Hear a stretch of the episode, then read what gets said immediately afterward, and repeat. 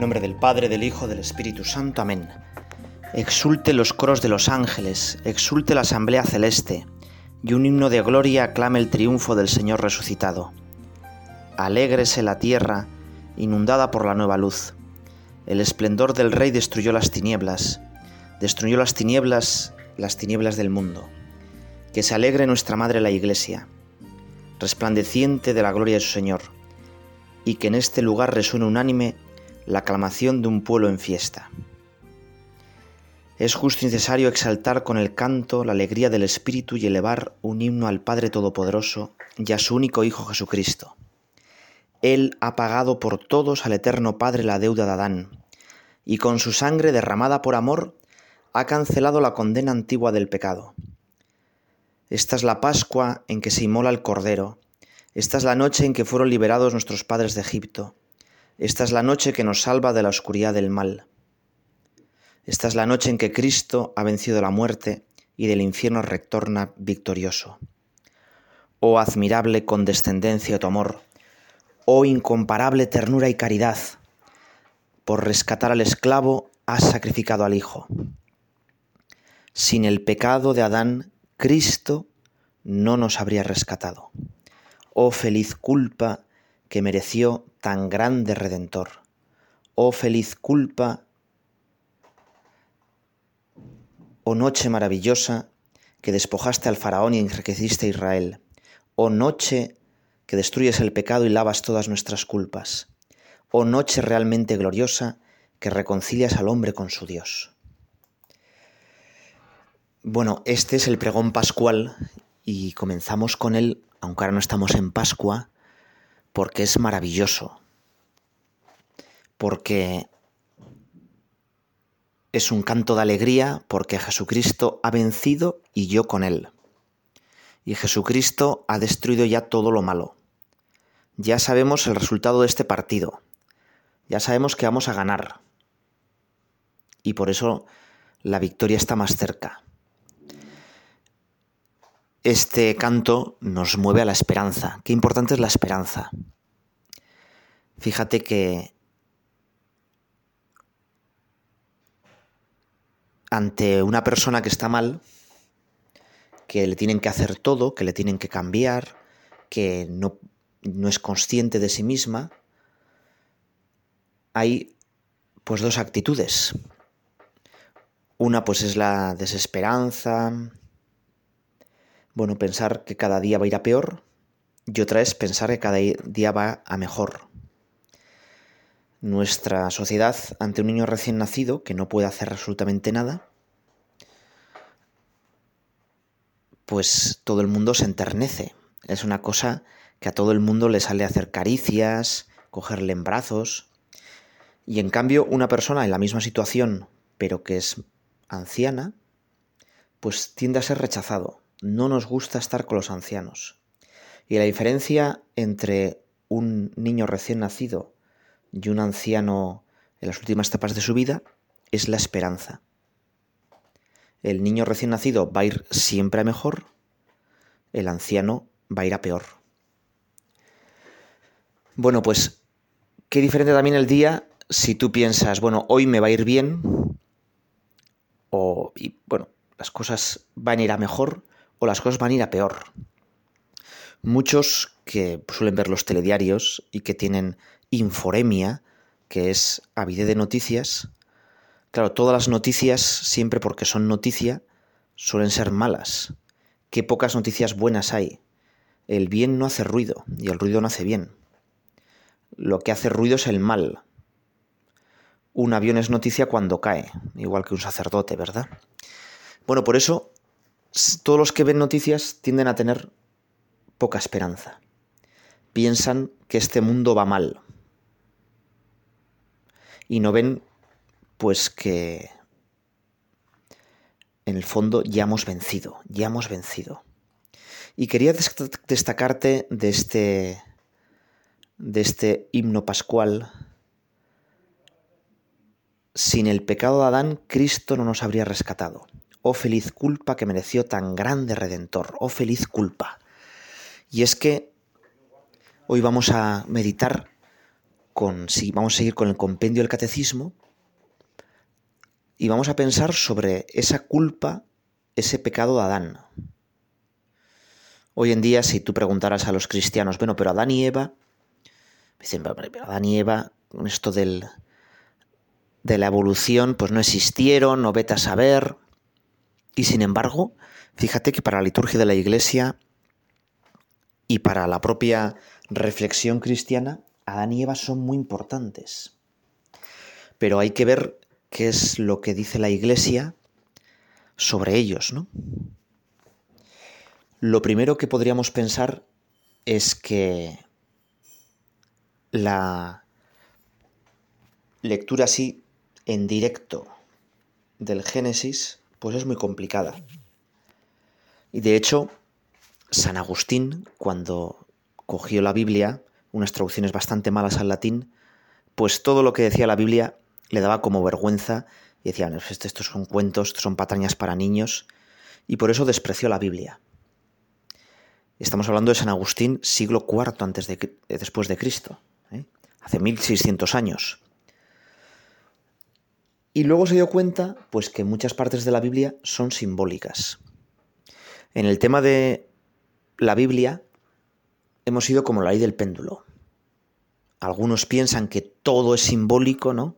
El propio Moisés es un personaje simbólico en la liberación y todo es simbólico y no hay nada real. Y otros piensan que la Biblia hay que leerla al pie de la letra. Pero fíjate que si leemos la Biblia al pie de la letra, nos estalla la cabeza. Además, nunca se ha leído así. San Agustín no la leía así. Y digo que nos estalla la cabeza, voy a ponerte un pequeño ejemplo. Nosotros decimos que un día es, bueno, pues cuando el sol da una vuelta. Ellos no sabían nada de Copérnico y estas cosas, ¿verdad? Y entonces lo curioso es que el sol y la luna Dios los crea en el día cuarto. ¿Cómo miden los tres primeros días si no había sol?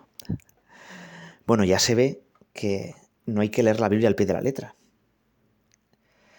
Bueno, pues el relato de Adán y Eva está en el segundo capítulo de la Biblia, que es un capítulo precioso, precioso. El primer capítulo de la Biblia eh, quizá es el más reciente en ser compuesto, pero bueno, eso a nosotros nos da igual, porque en el fondo la Biblia es palabra de Dios y cuándo fueron compuestos y quién los compuso, pues da igual porque Dios guió esa composición. Y nosotros pues ya está, ¿no? El primer capítulo de la Biblia se centra sobre todo en destacar el valor del descanso, que estamos hechos para el descanso. ¿Eh? Y por eso, pues los seis días y que uno descansa, la semana, bueno, parece ser casi es una reclamación sindical de los israelitas esclavos en Babilonia, el primer capítulo de la Biblia. Pero pasas la página al segundo capítulo y dices, ahí va. Pero si está todavía otra vez todo sin hacer. Y entonces el segundo capítulo de la Biblia es muy bonito porque así como el primero pues se basa en bueno, pues lo que los judíos veían en Babilonia cuando estaban esclavos, el primero hunde sus raíces en Egipto. Egipto es un país que nace del Nilo, ¿eh? nace del agua que se mezcla con la arena del desierto, y ahí empieza a haber vida, ¿no? Y coge ese símbolo. Pero el propósito del segundo capítulo de la Biblia, según lo ha entendido la tradición de la Iglesia, es sobre todo ver la importancia de la compañía, de la comunión. Y es que Dios mismo, pues, pues está solo, la tierra está vacía y Dios está solo. Aunque ya sabemos que Dios no está solo, que es Trinidad, pero bueno, es como un símbolo. Y entonces Dios empieza a crear.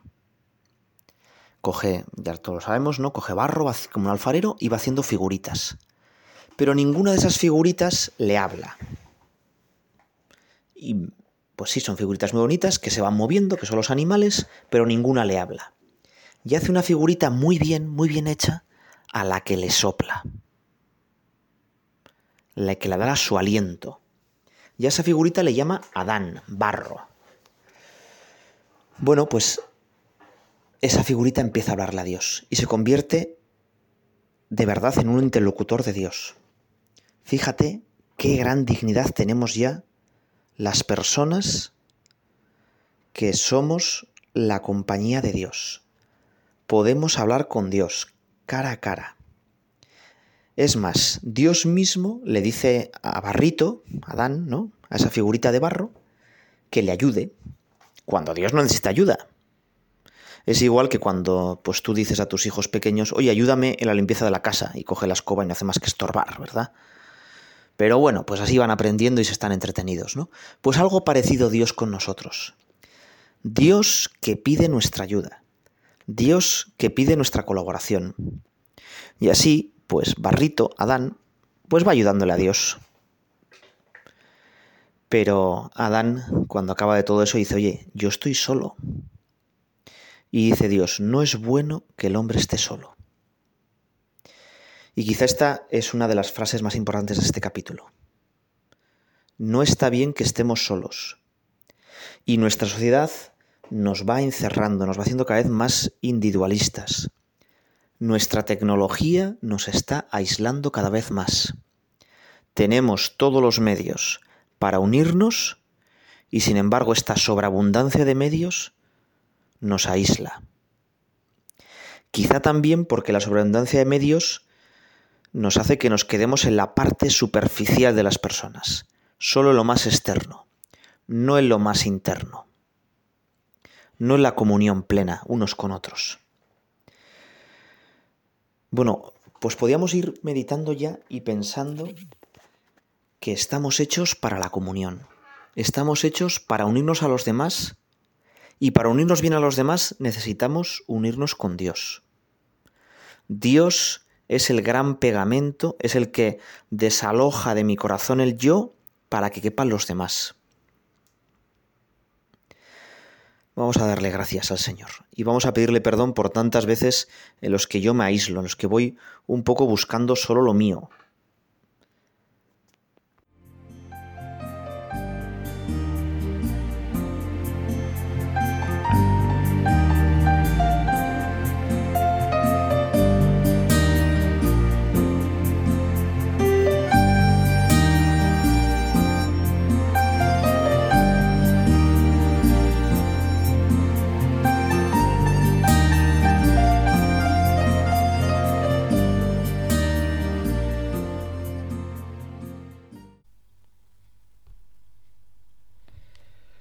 De fruta henchido el árbol de la vida, yérguese enfrente al árbol de la ciencia, lleno de flores de hermosa esencia.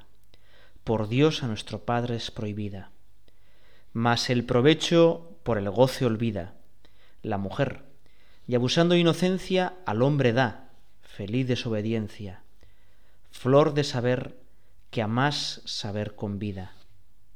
Desde entonces el pago del tributo de nuestra muerte es de la vida el quicio, envuelta el alma en el cristiano luto. Rendimos a desgana el sacrificio de la virtud para coger su fruto, mientras florece perfumado el vicio. Bueno, pues con este soneto Unamuno canta el pecado original, pero fíjate que aquí dice feliz desobediencia, cuando en realidad sabemos que no es así. Que fue feliz desobediencia porque llegó Cristo, pero que nos hundió totalmente. El segundo capítulo de Génesis que hemos venido hablando eh, recalca que el hombre y la mujer se necesitan uno al otro y juntos están felices. Es el paraíso. Y pasean junto a Dios todas las tardes. Pero, de repente, pasas la página, tercer capítulo, y claro, aparece la serpiente. La serpiente que ya sabemos que es algo simbólico, que no hay que leerlo al pie de la letra, que es el animal pues más traicionero. Sabemos que en los templos egipcios los sacerdotes egipcios se dejaban picar por serpientes para entrar en trance y así pues tener visiones que ellos atribuían a la divinidad. Sabemos que la serpiente también es el dios egipcio malo que traga la barca del sol. Y bueno, pues a cualquiera persona las serpientes les dan bastante miedo, ¿verdad? Sabemos que tiene veneno, que se arrastra sobre el suelo y además, pues era bastante normal que las serpientes que necesitan calcio acudieran a los establos pues a chupar las ubres de las vacas. Eso cualquiera que ha tenido vacas en su casa te lo puede comentar. De ahí, bueno, pues que la serpiente es como el gran enemigo, ¿verdad? El gran enemigo. En todas las mitologías, la serpiente o el dragón es el gran enemigo. Pero fíjate que el mal, la Biblia nos explica, pues con estos símbolos literarios del el árbol de la ciencia del bien y del mal, que obviamente no es un manzano, ¿eh? que ya sabemos que como manzano se dice en latín malus mali, pues lo pusieron así y tal. Pero nosotros, fíjate que lo que tenemos que pensar es Mm, pues que estamos como mal hechos. O sea, el pecado original es algo que es evidente en nuestra vida. Seguro que en el bolsillo, ahora que me estás escuchando, tienes unas llaves. Bueno, pues esas llaves es un fruto del pecado original. ¿Para qué necesitamos llaves? Si nadie robara, no necesitaríamos ninguna llave, ¿verdad? En mi pueblo los chavales dejan las bicis en, las en la calle sin candarlas tranquilamente toda la noche y nadie las roba. ¿Cuándo empezarán a meterlas en las casas o a ponerles candado? Pues cuando falte la primera bici. Entonces nosotros nacemos en una sociedad que está herida, en una sociedad que ya va torcida y que no vislumbramos su origen, el origen de este mal, de este torcimiento. Y el pecado original no es sin más algo social, no es sin más algo externo, sino que por dentro estamos también como, como rotos, como mal hechos. Somos como una taza agujereada o una piscina pinchada, pues que va perdiendo agua. Fíjate, si yo te dijera, oye, mira, hay que leer más, ¿no? Pero no leas ese libro, el rojo no leas. Bueno, ¿cuál va a ser el primero y único libro que vas a leer? obviamente va a ser el rojo, ¿no? El pecado original, si has tenido huerta, o bueno, conoces un poco las huertas, pues se puede parecer a una huerta que se ha dejado un cierto tiempo. Cuando llegué yo a donde vivo ahora, pues la huerta estaba bastante dejada y era un mar de zarzas. Y entonces, bueno, pues nada, cogí la desbrozadora, limpié las zarzas e intenté poner un poco de orden allí, ¿no? Y, y sembrar tomates. Pero las zarzas tienen una raíz bastante fuerte y en realidad colonizan todo el subsuelo. Entonces tú plantas tomates, pero los tomates no desarrollan la raíz y lo que vuelve a salir son zarzas. Y así una y otra vez, hasta que, bueno, o das toda la vuelta a la tierra y sacarlas con pues con un arao potente, con un tractor bueno, o, o no hay manera, esa huerta se ha echado a perder. Como un año o dos no siembres nada, ya las zarzas se apoderan del subsuelo y ya no salen tomates. Bueno, pues en nuestra vida pasa algo parecido. ¿Cuánto nos cuesta sacar tomates? ¿Eh? Hacer cosas buenas, tener buenos frutos y qué fácil nos salen las zarzas. Fíjate que en el tema del pecado original hay como una raíz por debajo que es social, ¿verdad? Te voy a poner otro ejemplo. Imagínate un parking en el que uno pues ha aparcado mal. Ha aparcado, si están más o menos oblicuos las rayas para aparcar, uno aparcado totalmente mal, ocupando dos sitios y encima en otra dirección. Y los demás coches empiezan a aparcar en la misma dirección que ha aparcado el otro. Claro, entonces uno llega, intenta aparcar bien y es imposible, ¿no? Y se cabrea. Y muchas veces la culpa, pues, no está en el coche que tengo al lado que lo ha aparcado, está mucho más atrás, ¿no? Un río que se contamina en su nacimiento llega contaminado hasta el mar. Pues algo parecido pasa con la humanidad. Bueno, y te decía que esa raíz de zarzas, ¿no? Que ha ocupado nuestro subsuelo, nuestro ser profundo, tiene como siete brotes, siete tallos de la zarza, que como las zarzas o las cortas o, te van enredando, ¿no? Y van creciendo, van creciendo y sepultan a las demás vegetales. Una zarza empieza a crecer, empieza a roscarse en los árboles y acaba, acaba, como dice la Biblia, ahogándolos. Bueno, esos siete tallos que tiene el pecado original, que es un poco abstracto, en cambio los tallos son bastante concretos. Y esos siete tallos le llamamos los siete pecados capitales. Y fíjate que nuestra vida es pues ir quitando zarzas e intentar sembrar tomates o otras cosas que se puedan comer buenas o flores que den aroma y que embellezcan.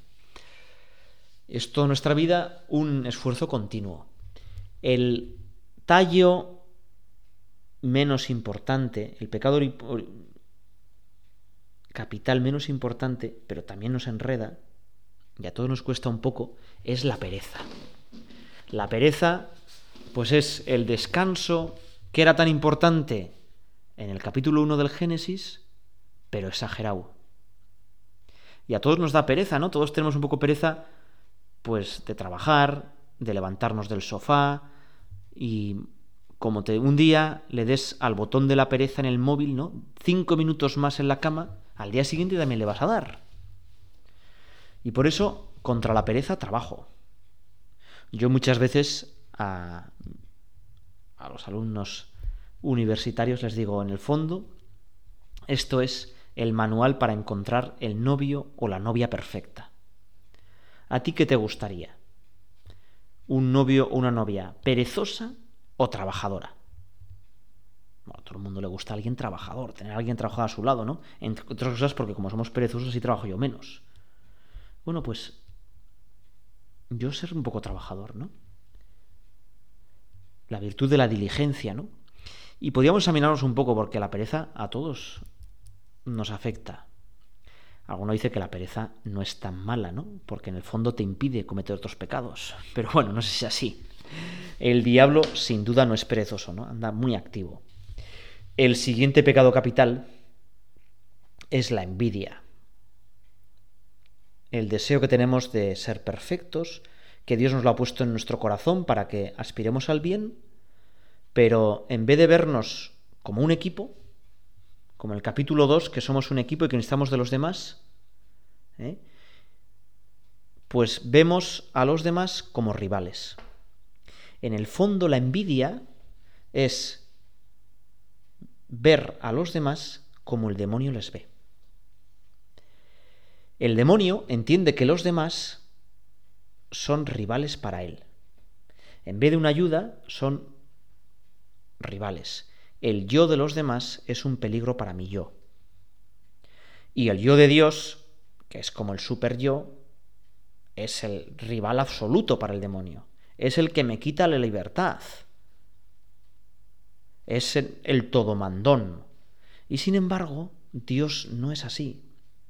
Dios precisamente es el que me da libertad, el que no anula mi yo, sino que me lo engrandece. Y la envidia se caracteriza por sentir tristeza en que a los demás les vaya bien. Cuando deberíamos sentir alegría, porque son de mi equipo, ¿no? Yo siempre he dicho, yo tenía un equipo que era muy bueno. Yo tenía clarísimo que mi misión era pasarle el balón al bueno, porque, bueno, él ya haría algo, ¿no? Y entonces a mí me alegraba mucho que este mi equipo le fuera bien, porque así eh, se camuflaba un poco que yo era malísimo, ¿no? Bueno, pues algo así, somos equipo. Tenemos que ser equipo, y mucho más los de la iglesia. ¿Qué de tonterías se nos meten? No es que yo quiero este cargo, este puesto, es que y entonces estamos mirando a los demás como si fueran rivales en una carrera. Pero qué mal. Somos equipo. Bueno, el siguiente pecado capital, un poco más importante, es la ira, la mala leche que se nos mete, ¿verdad? A veces. Y un segundo de mala leche estropear relaciones eh, de años. Y contra la mala leche, paciencia, ¿no? La oración del profesor, Señor, dame paciencia, pero dámela ya, ¿verdad? Paciencia. Pedir paciencia y también qué tal vamos de paciencia. Y frente a la envidia, pedir caridad, amar a los demás como Dios les ama. Un poco más grave, la gula, que no es solo comer, sino que es viciarnos de las cosas buenas. Las cosas buenas, la creación que nos ha dado Dios, nosotros la utilizamos para el yo. Y intentamos llenar el vacío que deja Dios en nuestra alma con cosas materiales. Y entonces nada nos llena. Y vamos de resaca en resaca. Y por eso, frente a la gula, templanza. Una cosa para cada tiempo y un tiempo para cada cosa. ¿Verdad? Un poquito más grave, un poquito más grave, lujuria. Que esta es venenosa. Como te pique una vez, luego es muy complicado sacarla. ¿Y cuánta gente, pues, una y otra vez vuelve a confesarse de lo mismo, ¿verdad? Bueno, y pedir la santa pureza, pedir la castidad, pedir que sepamos amar limpiamente. Fíjate que el capítulo 3, como un símbolo, dice que Adán y Eva empiezan a sentir vergüenza y se tienen que cubrir, ¿no? Se tienen que cubrir. Nosotros mirar limpiamente, ¿no? Que nos dé Dios esta virtud. Todavía más grave, la avaricia, ver todo como solo como dinero. Era tan pobre que solo tenía dinero, ¿verdad? y pedir de verdad que seamos generosos, que seamos generosos con nuestro dinero, con nuestro tiempo, con nuestra vida, y que demos la vida, que aprendamos de verdad que la verdadera alegría es dar, en ser como Dios, que es don, que es el que da y no el que tiene. Y por último, el gran pecado, el pecado más fundamental de la serpiente del demonio, es la soberbia. Es la soberbia, ¿verdad? Querer ser como Dios pero una imagen muy pobre de Dios, un Dios que es un yo absoluto mandón, un Dios encerrado, que está solo, solitario, y cuando Dios no es así. Y de hecho, la humildad es volver a la tierra, darnos cuenta de que somos criatura de Dios, de que sin Dios no somos nada, de que necesitamos a Dios, de que Dios es nuestro Padre que nos quiere con locura. Bueno, de todo esto nos habla el punto 72 del compendio del catecismo, que explica cuál era la condición de la persona del hombre según el designio de Dios. Y dice así, al crear al hombre y a la mujer, Dios les había dado una especial participación de la vida divina. O sea, les llamaba a ser como Él, familia, Trinidad, donación, generosidad absoluta. Es decir, tomaba un estado de santidad y de justicia. Y sigue el compendio, el catecismo. En este proyecto de Dios, el hombre no habría debido sufrir ni morir. no sabemos cómo sería esto, ¿verdad? Después de un tiempo, pues pasaría a los brazos del Padre. Igualmente reñaba en el hombre una armonía perfecta consigo mismo, con el Creador, entre hombre y mujer, y así como entre la primera pareja humana y con toda la creación. Es el final del capítulo 2. Fíjate que la Sagrada Escritura nos habla, esto lo llama el Edén, el paraíso. Pero el paraíso no es un lugar ¿eh? llenas de fresas, llenos de ríos y tal, ¿no? Sino que es un estado de armonía, de intimidad con Dios, de que estas zarzas del pecado original no nos dominen. Eso es el paraíso. Esto la teología los llama los dones preternaturales.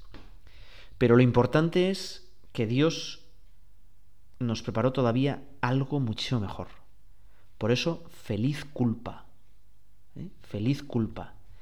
La perfecta armonía todavía es mucho más grande porque nosotros no estamos solo llamados a tener una armonía con Dios, como criaturas de Dios, sino que estamos llamados a ser hijos de Dios, a ser otros Cristos.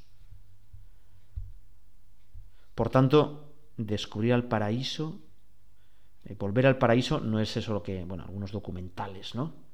Que están buscando, eh, bueno, pues eso, eh, un estado, pues primigenio ahí en la selva y tal, ¿no?